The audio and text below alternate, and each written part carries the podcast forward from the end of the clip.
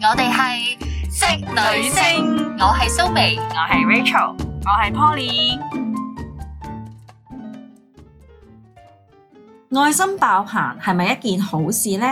嗱，其實有陣時愛心同愛心爆棚呢係兩件事嚟嘅。咁喺我角度啦，我最近識咗一個人啦，識咗佢兩三年。我一開始都唔覺得我係一個愛心爆棚嘅人，但係我突然之間覺得我自己過分咗啦，即係我被利用咗。因為我覺得咧，佢會因為一啲嘢咧就啊唔該啊，咪幫我咩啊，跟住又利用我做好多嘢啦。嗱，點解我會知咧？就係因為我揾過佢其他嘅同事，得知原來佢利用咗我之後咧，講成咗自己嗰樣嘢係佢自己嘅。嗯，即係將個功勞歸功咗自己。 Exactly，、嗯即係有陣時可能係我識得某個人，然之後我介紹某個人俾佢，佢就會當咗嗰樣嘢係佢噶啦。嗯，係啦，咁啊呢樣嘢咧，我就覺得有少少奇怪，因為佢嘅人咧有少少問題。我我喺呢件事上面，我發覺佢係好有問題，嗯因為 suppose 咧，如果係啊蘇眉介紹咗個人俾我識啦，即係我咁啱有需要啦，咁而我又需要用一啲嘢嘅時候，我會話啊係邊個介紹，你咪直接咁講咪得咯。嗯，原來佢冇講過，原來佢一直都歸功於自己，歸功於自己，啊佢都冇話 friend 添啊，佢就係話啊係啊，我識唔係你識佢。咗阿蘇眉個 friend，咁阿蘇眉個 friend 就變咗你個 friend 啦嘛，就 skip 咗阿蘇眉呢個過程啦。啊，冇錯啦，你就變咗隱形咗啦，你嘅係啦功勞就完全失去咗啦。冇錯啦啊 OK？我覺得呢樣嘢咧，其實係一個大忌嚟嘅，嗯即係我唔知係咪佢個人太有機心啦。 係啊，咁而佢一直都唔覺得呢樣嘢係啦，但係我後來事後發現咧，我會慢慢疏離佢，嗯係啦，因為我覺得咧，俾我知道你有嘢啦，跟住之後咧，仲要一樣嘢就係、佢其實係租樓住，跟住之後咧，我後來發現咗咧，其實係人哋話俾我哋聽嘅，嗯，我哋係好愕有咩問題然，佢一直咧？以做為樓。主。佢一直講嗰度話佢個層樓係自己買，哦，咁會唔會佢買咗層樓，但係佢自己租樓住啊？誒係同一間屋。咁我唔清楚啦，真係。係啊，所以咧，我喺即係佢中意晒命，曬命係啦，嗯所以呢樣嘢咧，我覺得係有保留嘅佢對唔你係一個好嘅。誠實嘅人咯。係係啊，啊咁呢種人咧真係多的是。話説咧，我以前咧喺美容院打工，其實我有講過，我嗰間美容院係日本鋪頭嚟嘅。係咁有個男店長咧係正宗嘅日本人，亦都係有少少昂直嘅一個日本人。嗯個樣係好 sharp，好好 sharp 醒個樣啦，但係內心係非常之單純，亦都係一個愛心超級爆棚嘅一個男人啦。係咁、話説咧，我就有個同事咧，就大我一兩年左右啦，佢係我覺得佢係一個好蠱惑嘅人嚟嘅，嗯咁佢就真係租樓住，我頭先真係醒起佢啦。係啊，佢屋企養咗一竇貓啊，係一竇貓啦。咁跟住咧，佢就同個店長熟落之後咧，我哋就幾次咧撞啱聽到佢哋對話，可唔可以借錢俾我交租啊？可唔可以借錢俾我交租啊？咁。嗯但係你一發覺咧，佢不停咁樣借錢，但係佢過嘅生活係一啲都唔樸素嘅喎，係即係佢仍然係放工會着到好行啊，跟住走去酒吧度飲嘢啊咁嗰啲嘅喎。嗯跟住，但係我哋個店長就係傻傻地，每個月就俾幾千、幾千、幾千咁樣去補貼佢交租啦。即係佢覺得哦佢當然識得喺個男人面長期前飯，係啦，即係啊係包裝到哎呀我好窮，因為佢自己有個仔，佢雖然離咗婚，有個仔要照顧，但係我哋明眼人同佢放工，你會知佢去邊㗎嘛？你會知佢放工之前化晒行裝咁樣不 樣。好嗯咁但係如果你即係係借錢但係高消費。係啦，係如果你係我，我會唔會同個店長講？咁我又唔會，係即係我覺得呢啲錢係你嘅，你自己嘅選擇。係即係你啊咁大個人，你都要識得分辨。環保。冇還過，從來都冇還過。你呢個店長都有啲，我所以我咪話昂直咯 係係啊，即係呢種嘅愛心 咧。第二個佢借借唔借到，定還是佢對呢位女士有少少？哦誒唔係，佢都真係好人嘅。我想講佢係，我強調佢昂直就係佢唔係貪圖嗰人嘅美色啊，或係者特別討好佢咩都好，完全唔係嘅。即係任何人揾佢幫手，唔除咗錢銀之外，其實佢都真係會幫幫嘅咁咯。所以呢呢樣嘢我就覺得，你話佢，哇！你真係好有愛心，我唔否認佢真係好有愛嗯心，但係佢嘅愛心係多咗嘅，係係真係多咗，同埋佢係令到自己蝕底咯。係啊，冇錯。嗯嗱，呢樣嘢咧，其實我有時想講咧，就係愛心爆棚咧，就會變成蝕底。其實蝕底嗰係你。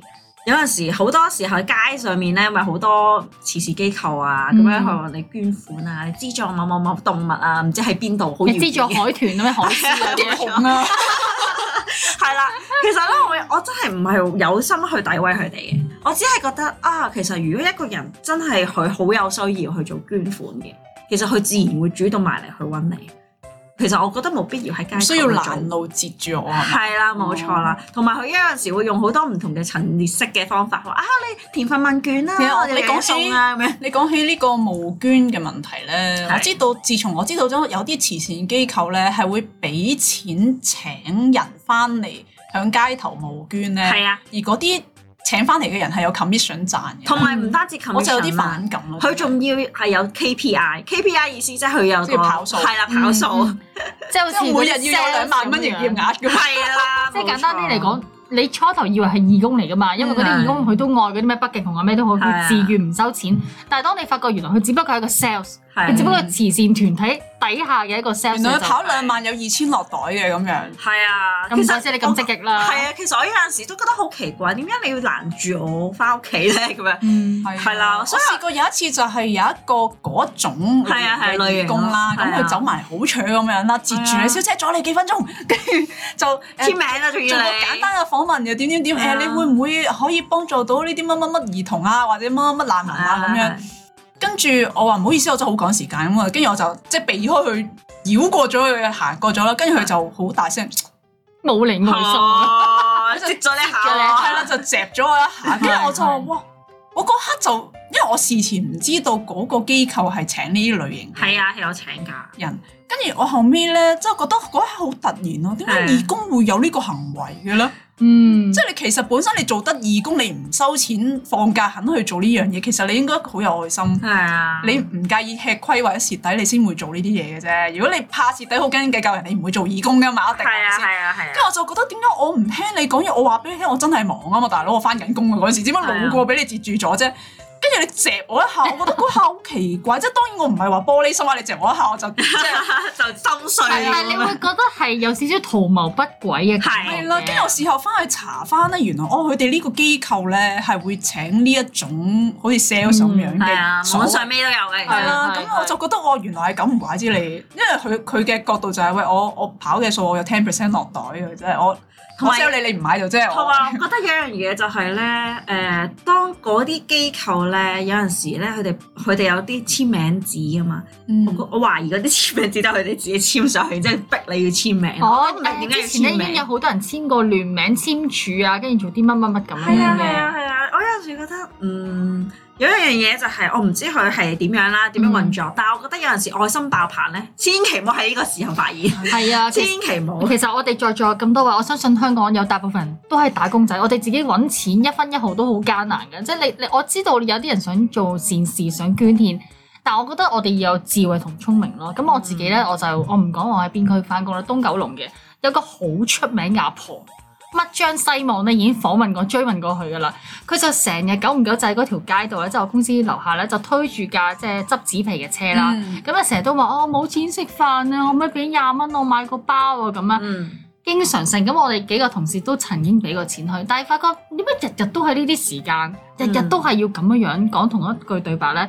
咁幸好咧，阿咩張西望咧就真係去追訪佢，嗯因為啲人開始覺得古怪，就喺度追問佢啦，就發覺原來佢住私樓嘅，嗯即係嗰層樓嘅市仲值有幾層咧樓，收租咁係啊啊？係啊，仲要唔低層嘅，仲要係係啊我唔可以話佢有錢人，但起碼佢衣食係唔會三餐係唔會呃憂憂咯。係啊，唔憂但佢係講到自己連個提子包、菠蘿包都買唔起嗰種咯。係啊。咁所以嗱，呢、個時候你真係要聰明咁樣去辨別究竟乜嘢人值得你幫，乜嘢人係根本係騙其子實你講嚟嘅。翻咧，近年真係好多啊，啊嗯即多係係啊，個多咗爆好多，即係有好多街頭嘅誒，即係騙案嚟㗎係啦，啊真阿係。阿婆都仲會你覺得舒服啲，即係阿婆都會誒埋嚟，嗯姐姐姐姐，可唔可以俾廿蚊阿婆買個包食啊？係啊係啊，佢就係講同一句喺對麥白。當勞門口啊，有一次喺彌敦道嘅麥當勞撞到係佢，我話冇問題啊，我話上去你揀啦，我俾錢啦，你食咩都得㗎。嗯，跟住佢就冇每日佢就出聲，佢就唔理我啦，係啊係啊。佢淨係想要廿蚊啫嘛，其實係啊佢唔係真係想食個包。係啊，啊！你講起我都記得啊，好細個嘅時候咧，中學嘅時候喺地鐵站又有一個又係一個阿婆咧，佢就步喺一個咧買車飛嗰個位咧，嗯嗯，咁佢就有一次就問我，哎呀，可唔可以誒我跌咗錢啦，可唔可以誒俾五蚊我買車飛啊？咁幫我你真買我真係俾咗啦。到後尾發覺，咦，點解冇去買車飛嘅？我都中過啊呢個佢，仲企喺同一個位置，係啊係係啊等下一個有人問冇問錯。唔問？我都遇過一個阿婆，我都真係俾咗廿蚊佢。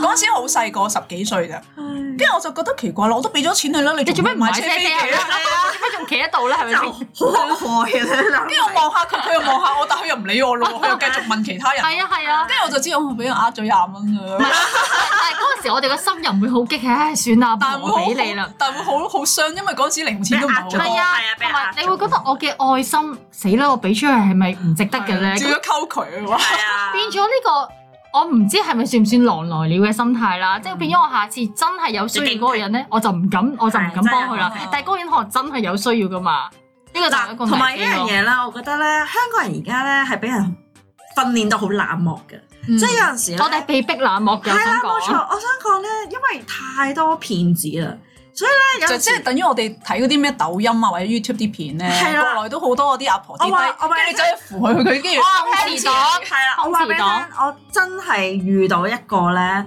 case 就係我買支水，只不過我想插一插隊俾咗錢先，因為我好嗯 urgent，、我想俾我婆婆食藥。跟住咧，我就同個誒嗰兩位即係父誒、呃母女啦，就講啊唔好意思，可唔可以俾我埋單先啊？因為我我要俾支水，我婆婆要食藥啊咁樣。佢哋兩個好冷漠，完全冇同我講任何嘢。跟住就我知你啦，坐你係啊傻啦，用完係咪全圈子啊嘛，係嘛？其實我想講，其實我只不過係想早啲俾錢先，我我唔唔係係問你叫俾俾錢錢喎喎。Exactly，所以我覺得有陣時咧，香港人而家有陣時一樣嘢咧，就係有少少人哋真係有需要嘅時候咧，其實幫唔到人咯，即係完全係冷血到一個點。即係我我嗰陣時我就衝走走咗啦，即係我 skip 咗佢哋啦，即係係完全無視咗嗰兩個就俾錢先，跟住就走啦。因為以前仲係係要排隊噶嘛，冇自助系統噶嘛，以前嗯，咁我就覺得哇，原來真係有啲咁冷漠嘅人㗎喎。係咁即。係我只不過係阻你幾分鐘，啊其實都冇幾分我埋單鐘喎嗰先啫。度，係啊，嗯，其實佢佢下一個就到佢啦，只不過我係喺後邊咁解啫。其實爭一分鐘嘅咋可能。嗯我就係覺得有陣時，我我又唔係叫你俾錢我去買水，我都唔明點解會咁冷漠。所以我有陣時覺得冇愛心咧，誒、都係有少少過分 嘅。嗱，我哋今日其實走向兩個極端嘅，一係咧係就啊愛心爆棚，係一啦，係就完全冇愛心，好非難常係冷啊漠。係啊。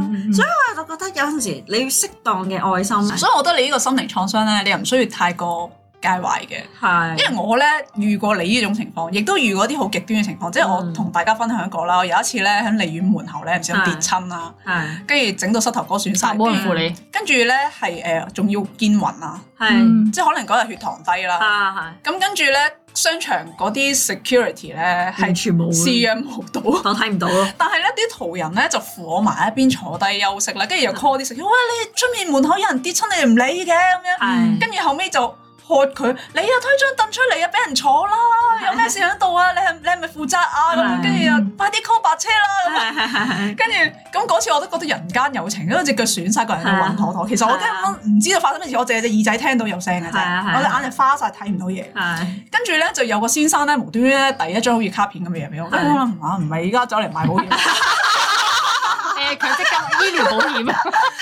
我喺度揸住啦。後尾咧我因為個人暈咧，嗰張卡片跌咗落地下啦啊。咁事後白車嚟到啦，咁跟住咧我即係開始個人甦醒清啦醒清醒翻啦。跟住我見到跌咗落地下嗰張咧，其實係一張膠布嚟嘅，嗯，哦 係嗰啲好闊嗰啲誒。受傷嗰啲係啦膠係啦，布即係嗰啲膠布嚟。但係我奈何嗰陣時，佢遞埋嚟好似真係好似一張卡片。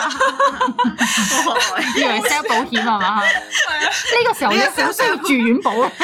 意外險喎。咁咁我就覺得啊，其實都幾好。跟住有個婆婆走埋嚟咧，就誒同嗰個扶住我嗰、嗯個嗰、個誒太太咧，就講：哎呀，你俾啲白花油去搽下啦。嗯嗱、呢度有一支，你俾佢啦。跟住嗰個太太就：哎呀，唔唔好用你啲嘢啦。誒、而家佢敏感係啦咁點算啊？誒，唔係。跟住佢話唔緊要啦，你用啦 用啦。咁樣跟住佢就幫我搽搽搽搽搽啦，嗯係跟住又幫我潑 風啦，跟住我跟住我焗親暈係啦啊。即係你嗰刻咧，又覺得咧，其實香港人又不至於話咁冷漠，咁冷漠嘅係啊，但係因為佢唔識得分辨你係真定假，嗯佢好驚受傷害或者被俾人呃嗰種感係佢覺得蝕底咗俾你咯，你做乜鬼嘢要排我前邊啫？咁樣樣，即係我點知你係咪真係有個阿婆要食藥啫？係咪先？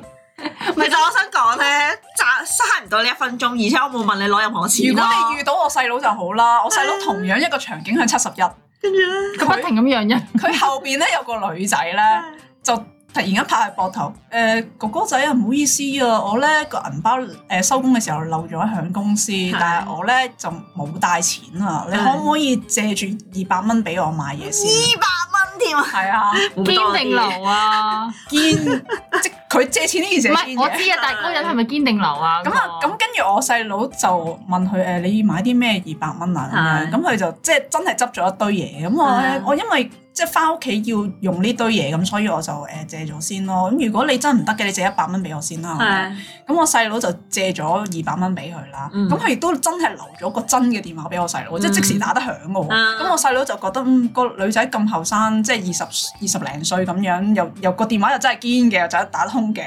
咁就算俾你呃晒都二百蚊啫，咁好啦，借二百蚊俾你啦。咁結果咧，到咗第二日咧，個女仔明明話過翻錢落去戶口或者誒即係過嚟俾翻佢，因為佢話哎誒我都係住附近街坊嚟㗎咁樣講。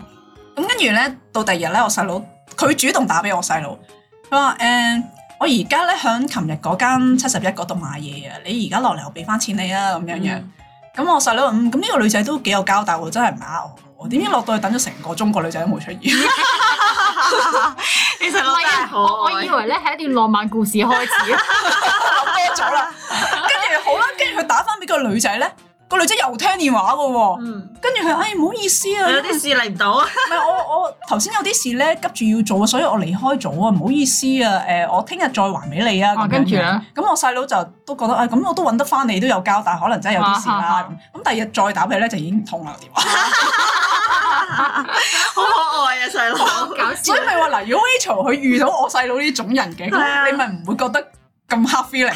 冇錯唔係，我反而聽，我都係細佬幾善 良，係啊善良寶 寶啊。其實係嘅，我細佬就係嗰啲好容易俾人呃到嘅人。係嗯啊，因為但係我我覺得我想講一樣嘢就係、我係遇到嗰個咧係母女嘅，即係簡單啲嚟講，佢阿媽都咁冷血啦，你明唔明啊？即係女有時冇覺得女啊都係咁上下。 Exactly，因為佢佢個佢個女十幾歲唔識事，我就算佢啦。嗯我覺得佢連媽都係咁喎。喂，大佬，我一個咁嘅人，我冇必要為咗支水插你隊而去咩啦，係咪先？喂，我淨係得支水啫，唔知你覺得我有咩機心啦？嗯但係我冇問你攞任何錢咯，只不過我俾錢先。係係啊喂，我平衡翻啲啫，大家講兩兩單嘢都好似係好失望啊咁樣樣。聽佢失望 我㗎。啊聽到我好專心，我真係等住咧個女仔同你細佬會重遇咁樣樣。你諗太多。咁都唔係，我都想話即係其實呢個世界都有啲好似我細佬啲咁樣嘅昂直戀人係啊，頭我先正講暖嗰男個直暖男冇係，錯我個店長都係一個暖男嚟嘅。咁話說咧，前幾日我我遲咗起身，遲咗好多，咁我要 call 的士翻工啦。咁知我住到冇雷公咁遠啦。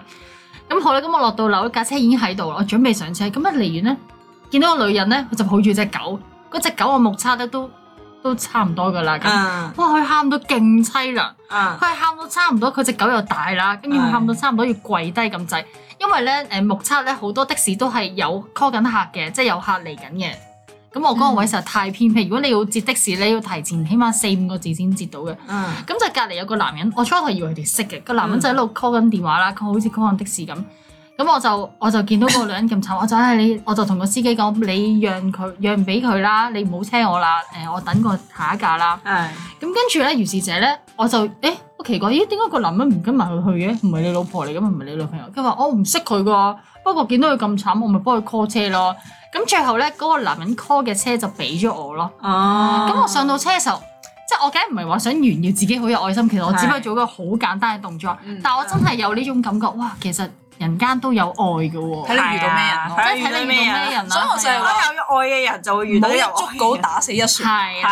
即係你遇到衰人嘅時候，你要一定有堅信，即係我上一集都講堅持啊 堅你持都。要堅信呢個地球嘅某一處，亦都相同地會有一個人相對論嚟。啊即 即係哦愛因斯坦相對論嚟，係你你遇到你喺地球遇到一個衰人嘅時候，係啊你要深信地球一定有一個好好嘅啊人，嗯冇咁你錯先至有嗰個積極向前觀望嗰個心態，你先可以積極咁樣面對你人生。其實呢一集同上個禮拜嗰集咧，愛心同堅持係可以擺埋一齊嘅，即係你你堅持做一個有愛心嘅人，人哋點樣我哋改變唔到算啦，但係我嗯哋起碼有條愛心嘅底線，我唔係炫炫耀自己幾幾咁偉大係啊，底線冇錯，但係即係起碼對得住人，對得住天咯，我真係覺得。嗯嗱，咁頭先講到誒愛心爆棚咧，其實我覺得某程度上都係我哋俗稱嘅 yes man 或者嗯 yes woman。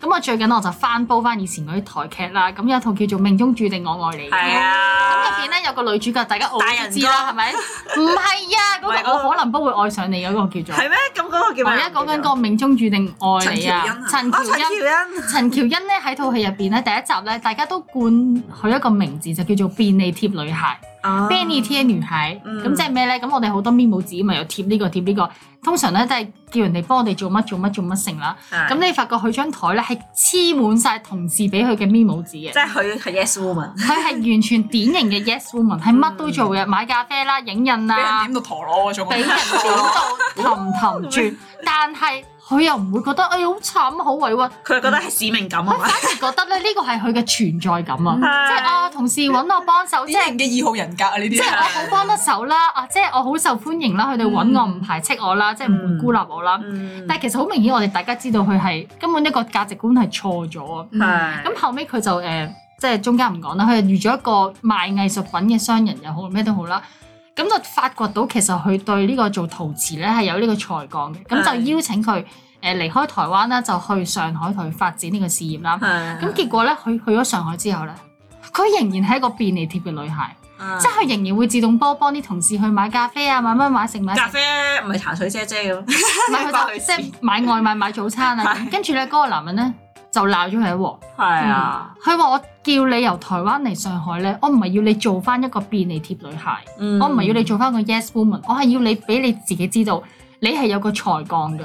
啊你喺陶瓷整陶瓷方面藝術天分有嘅，咁我就喺度諗，其實好多時點解有啲人會做 yes man？因為佢覺得我其我除咗呢樣嘢之外，我其他乜都唔識嘅，嗯嗯，即係我冇我冇我嘅個存在價人值嘅。就係幫人。係啦，係除咗呢樣嘢之外，我唔知我仲可以貢獻啲乜嘢，我唔知我仲可以做啲咩，人哋會讚我。咁咁、所以我就 keep 住將自己擺喺呢個位置度咯。嗯咁、所以其實好辛苦，人哋唔會喺背後話：哇，你真係好有愛心啊！嗯人哋只會覺得你係一個嗯是但啦，你俾咩佢，佢都會做噶啦。咁即即係冇乜冇咗自己嘅性格同埋個性咯。嗯係啊， 我覺得即係我哋保持住一個心態嗯咧，就係誒你唔好太過介意去幫人，即係當然有底線嚟嗯啦，係啊係啊，但係亦都唔好太過太過上心，即係話啊人哋對我唔好啊，跟住我就唔需要再去幫人啊，呢啲係即係我覺得唔好太過極端咯。嗯咁咧愛心咧其實都係一件好事嚟嘅，但係咧都係要適當嘅，即係我我相信聽完我哋呢一集之後咧，都會知道啊，其實愛心爆棚咧真係未必係一件好事嚟嘅，適當嘅愛心咧